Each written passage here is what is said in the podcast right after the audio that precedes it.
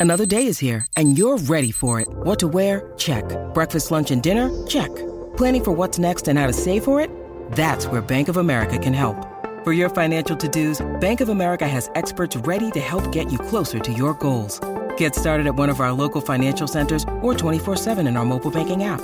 Find a location near you at bankofamerica.com slash talk to us. What would you like the power to do? Mobile banking requires downloading the app and is only available for select devices. Message and data rates may apply. Bank of America and a member FDIC.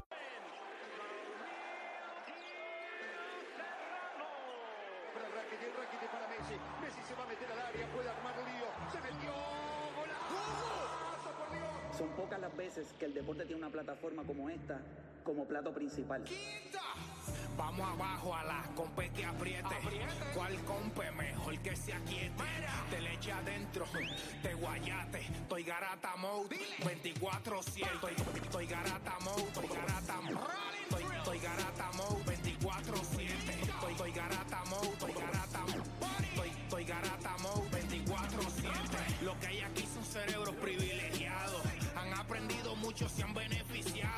Fueron al médico, los han diagnosticado con el síndrome del fotocopiado. Son muchos años, nadie nos ha silenciado. G-A-R-A-T hasta deletreado. Demasiado lo mejor que ha sucedido. Gracias, Puerto Rico, siempre agradecido. Hemos crecido, sangre nueva se ha añadido. Que hasta en RD han ido y la han partido. No ha nacido otro combo que se actualice en el deporte y que te lo analice. Aquí se dice lo que haya que decir. No seas anfibio, no seas reptil. 106.9 es tu parada. Aquí en la garata en la nueva temporada. Estoy, estoy, estoy garata mode, estoy garata mode, estoy, estoy garata mode,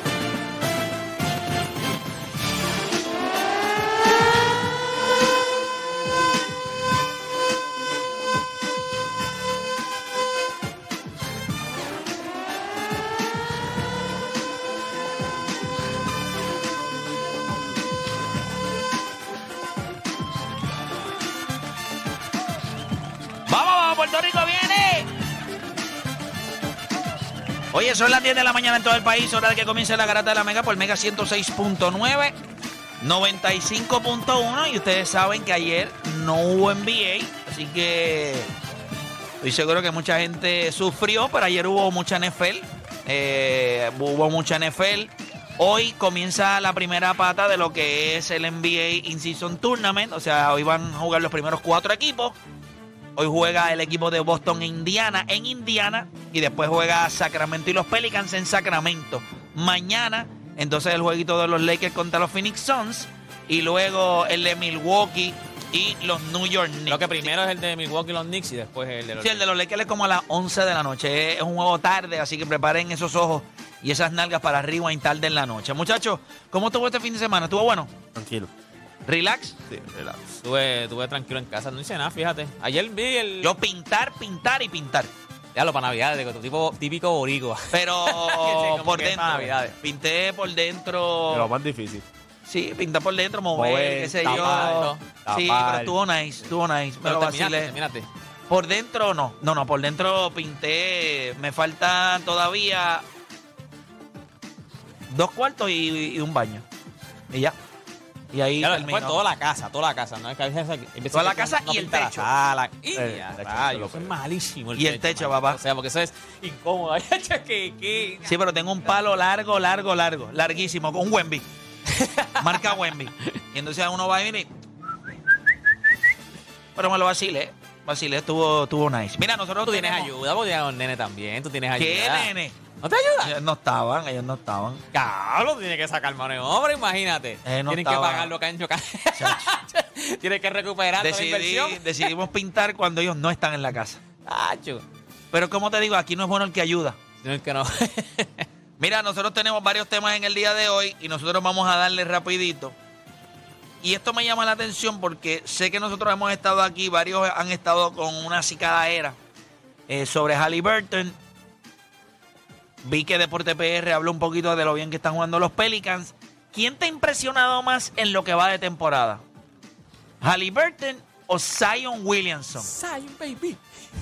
Ah, no sé si es ese Zion. ¿Te Pero- parece un poquito? Pero ese... se Nah, parece. Se le parece a Lennox. Es una mezcla, tiene la cara de Zion, el cuerpo de Leno. Exacto, es verdad. Ay, mi madre. Ahí está. Y entonces también vamos a hablar de cuál de los ocho equipos en el In-Season Tournament tiene más necesidad de ganarlo.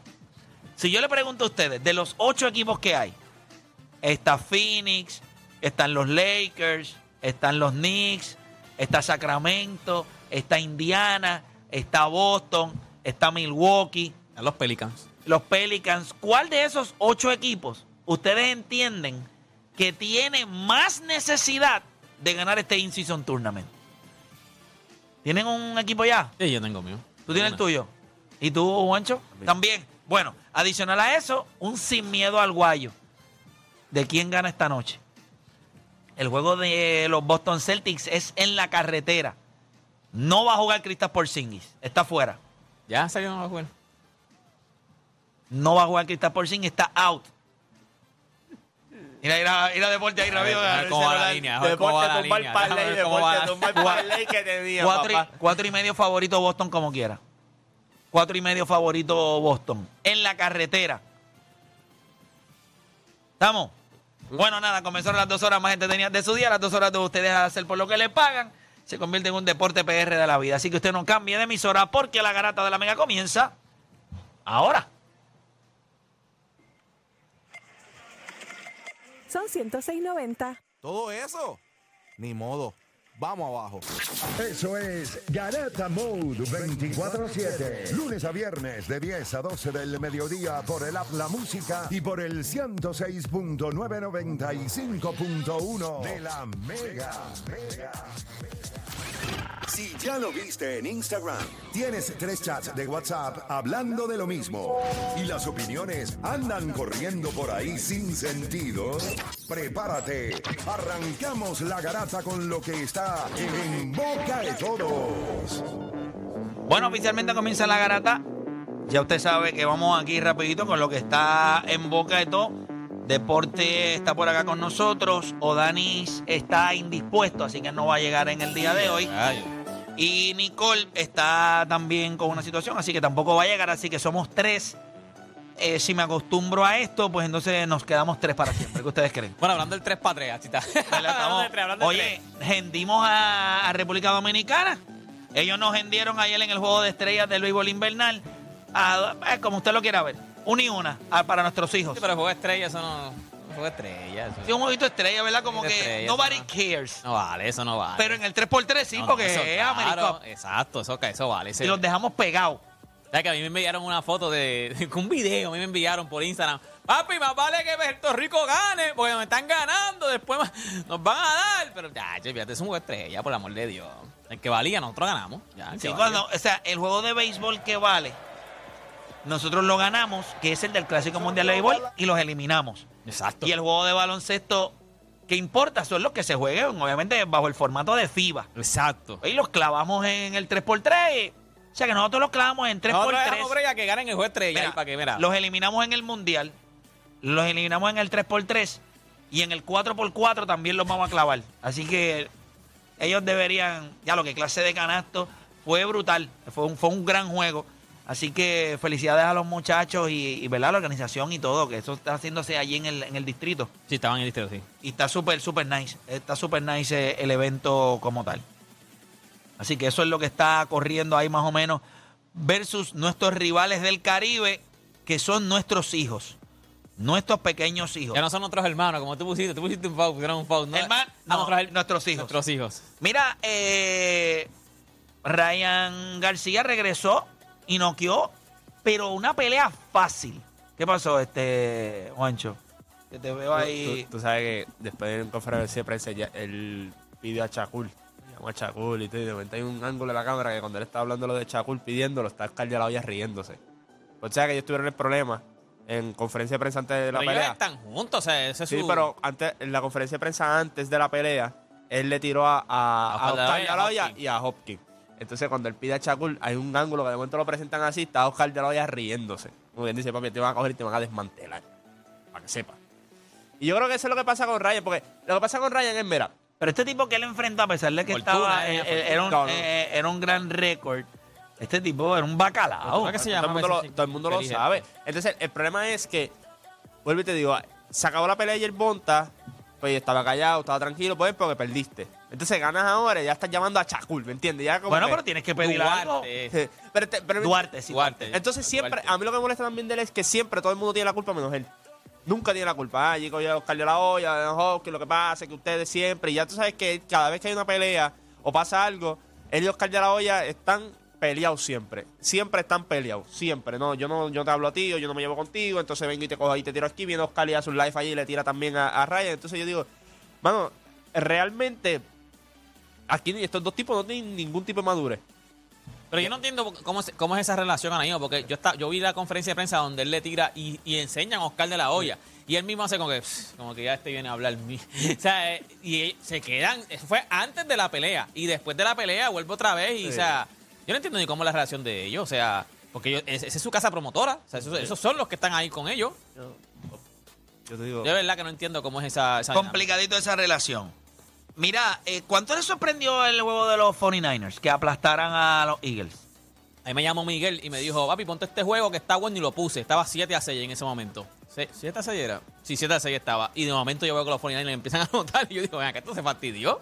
yo diría como, como un 7.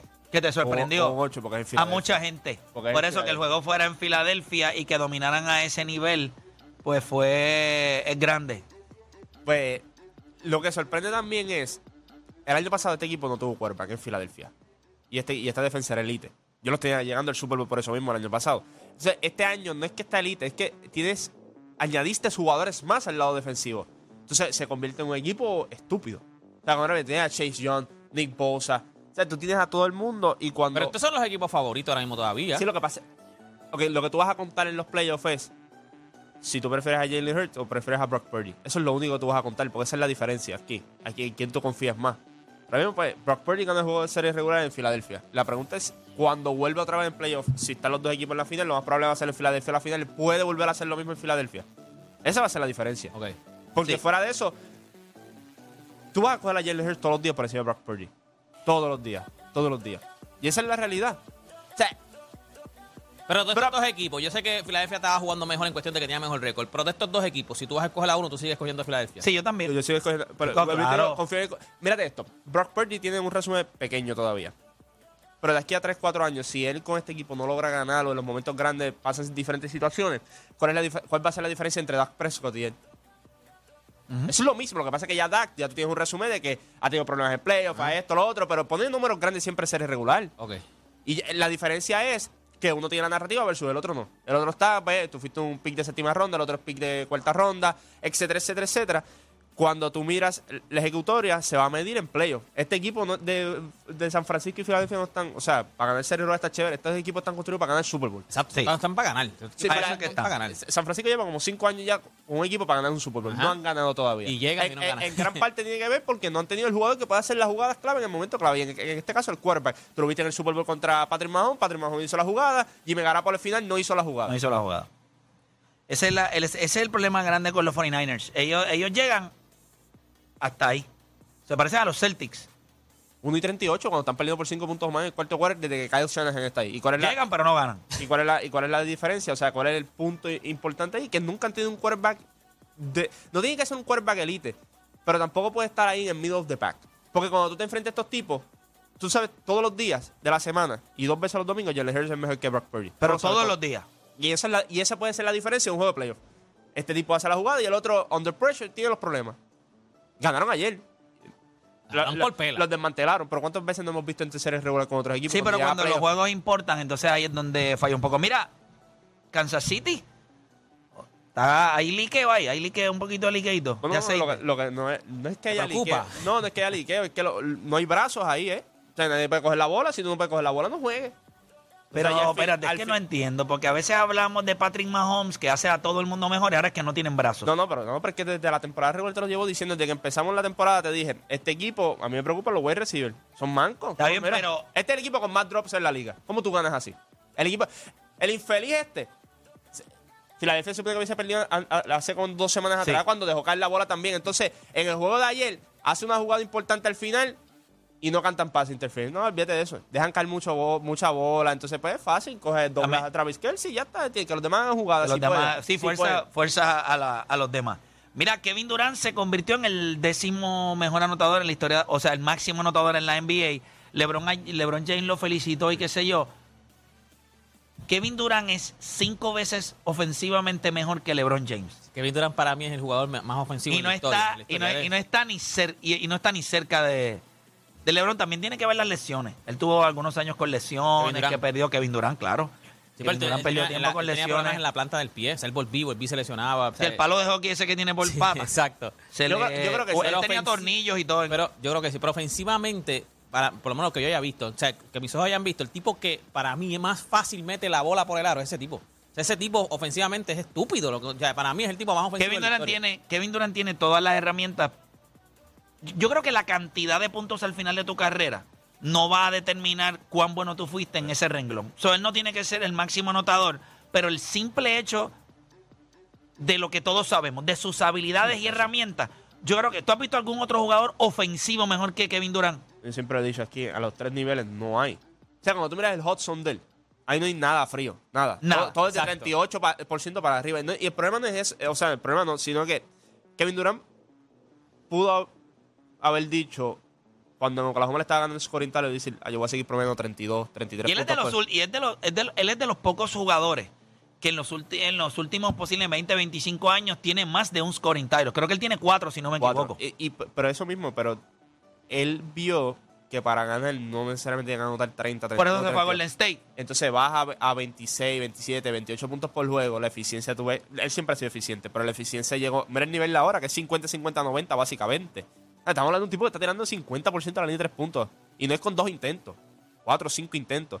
So, yo creo que cuando tú miras la carrera de él, él pudo haber. Él pudo haber- o sea, él va a terminar, yo creo, top 5 all time en, en anotación si sigue, Punto, en si- si sigue saludable. Pero tú puedes hacer el argumento que él podía terminar top 3.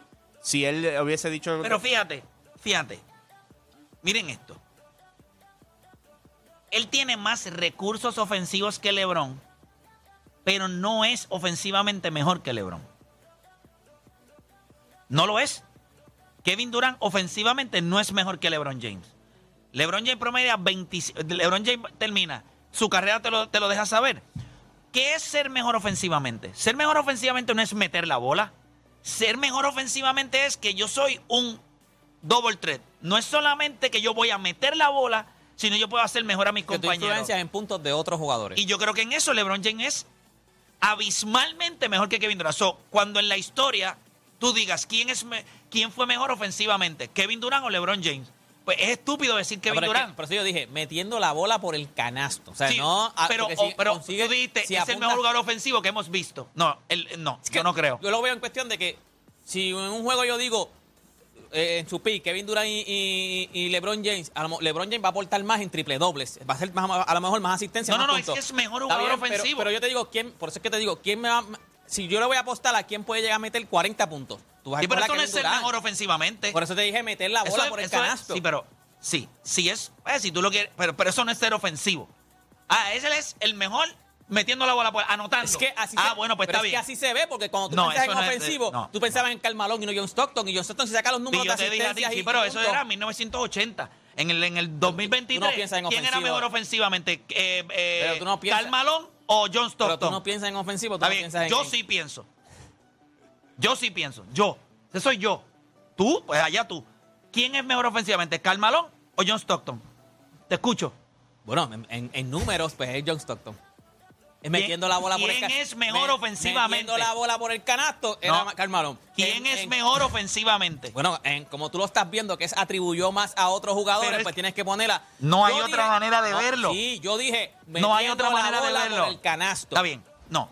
Tu primer argumento fue, no hemos visto un mejor jugador ofensivo. Y después dije, metiendo la bola por el canasto. Te porque corregiste. sabía que, Porque sabía que iba- que iba mal. Ok. No, no, que iba mal. Que Tú lo sabía ves que de- te ibas a buscar no, no, no, otra es- cosa. es- no, no, es que está mal. No, no, está mal, no está mal, no está mal.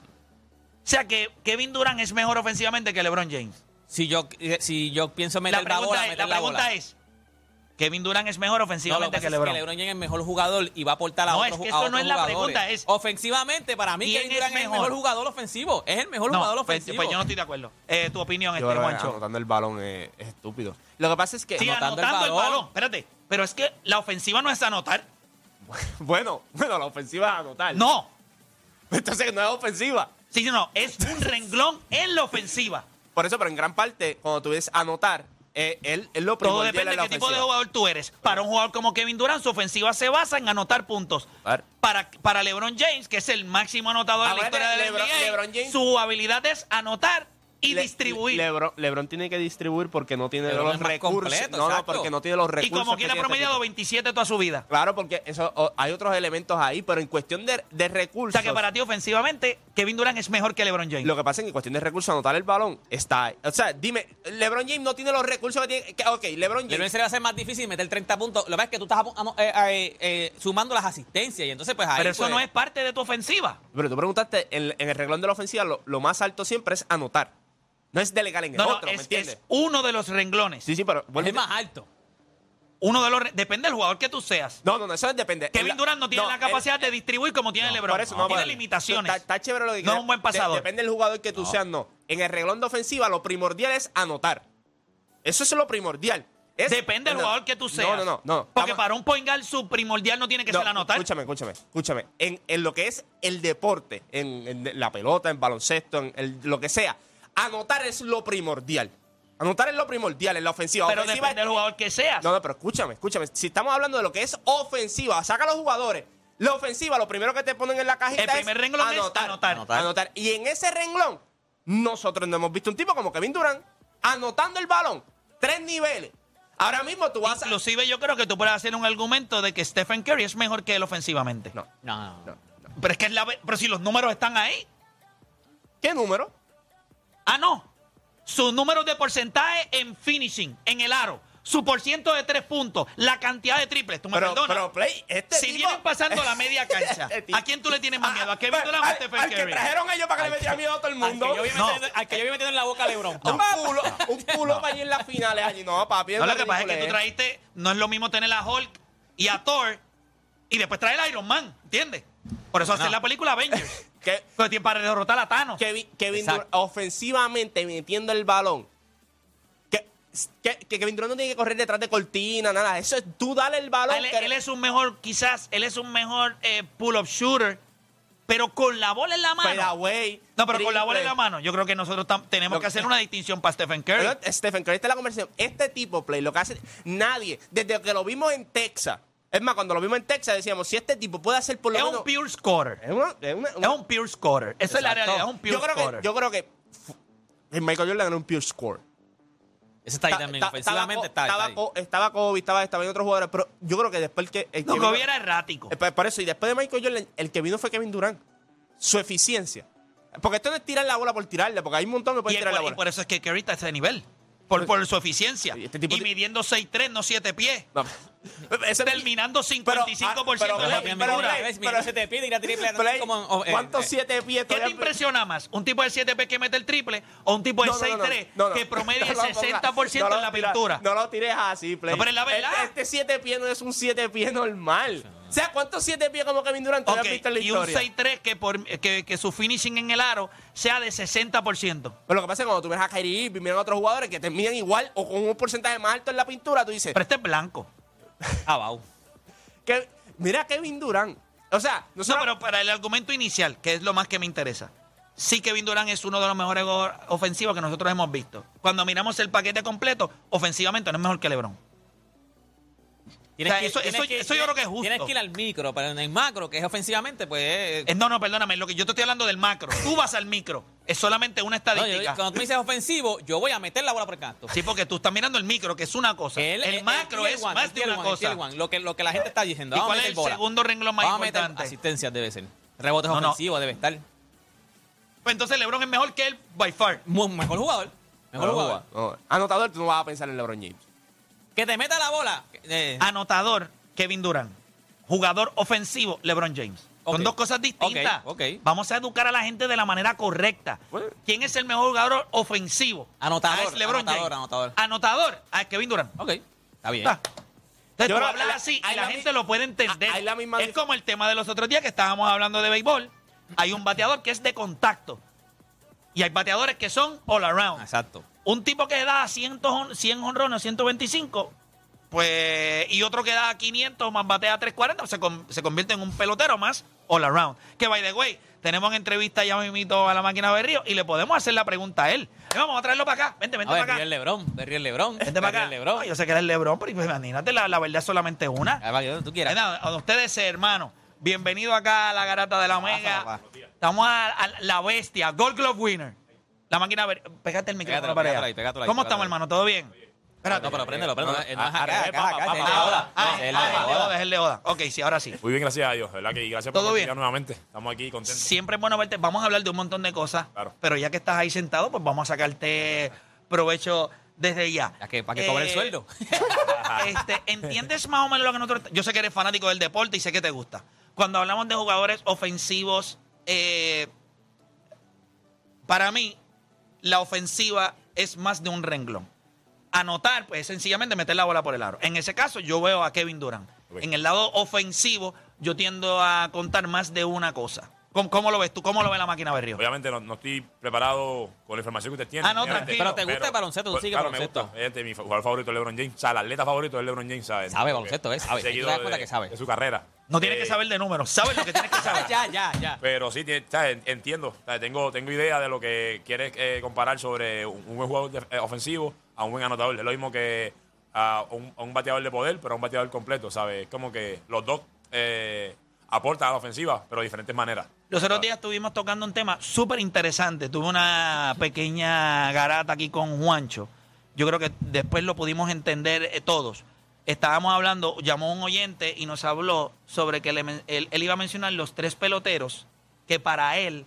eh, Los top three en los top contacto. three en cuestión de contacto. Bateadores. Bateadores, de contacto. All time. All time. Y entonces él mencionó a Pete Rose, mencionó a. Ty Cobb y a Ichiro Suzuki. Los vi, los vi, los vi Sí.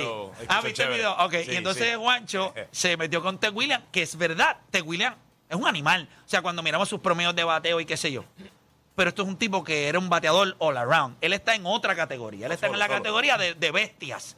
O sea, de tipos que 500 honrones, su promedio de bateo, perdió cuatro años de su carrera y como quiera dio 2.600 hits, 500 y pico de honrones. Hay que darle algo a estos tipos que no sacan la bola del cuadro. ¿Entiendes? A los, a los Ty Cobb, a los Roscaru, eh, a los Pete Rose, a los Ichiro Suzuki. So, yo veo este tema más o menos similar. Kevin Literal, lo mismo, dijiste, hay que darle algo a los que hacen otra cosa. Pues tendrías que darle algo a como a LeBron James. Tienes que darle un más porque hace asistencias, pero anotando la bola. Sí, no, anotando, anotando Kevin Durant es una, es una bestia. La realidad que anotando es un, es un animal. Lo que sorprende es el hecho de... Es el décimo anotador en la historia de la NBA. Esto es un tipo que, cuando usted lo mira, no hay mucha diferencia entre el momento en que él entró a la liga y quizás LeBron James.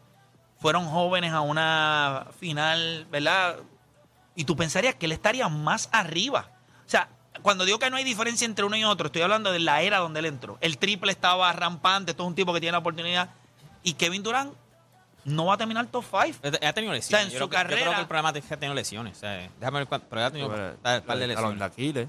Sí, ha Tuvo- tenido, ha tenido tuvo- ¿te lesiones en acuerdas- talón de Aquiles. ¿Te acuerdas lo del, lo del pie que le dio? Que, es, que Sí, él perdió, él perdió juegos, él perdió él iba a juegos. poder volver a jugar después lo del pie, después él pudo tuvo una, recuperarse. tuvo- tuvo una temporada completa que LeBron no, no ha perdido nada. LeBron está perdiendo ahora a los 40 años. O sea, LeBron no había perdido nada. Ahora a los 37, 38 años que ha perdido, que la gente dijo, adiós, es humano. O sea, mira, se lesionó, ¿de dónde se lesionó? Un tornillo se le soltó Mira, que es un robot. Vamos a hacer una pausa y cuando regresemos, Venimos hablando con Berrío, vamos a hablar un poquito de cositas del año, cositas de lo que está pasando en Major League Baseball, pero también vamos a hablar un poquito de su fundación. Sabemos que tiene, es un hombre que sueña, me encanta ese el, el video de- del sueño que tiene. Me gustaría hablar de, de dónde sale eso, cómo lo quieres lograr, qué es, qué es lo que se necesita. Y obviamente sabemos que hay una batalla con tu hermano Vladi, así que vamos a estar hablando de eso. Así que no se mueva nadie, que luego de la pausa regresamos acá con la máquina Berríos en La Garata.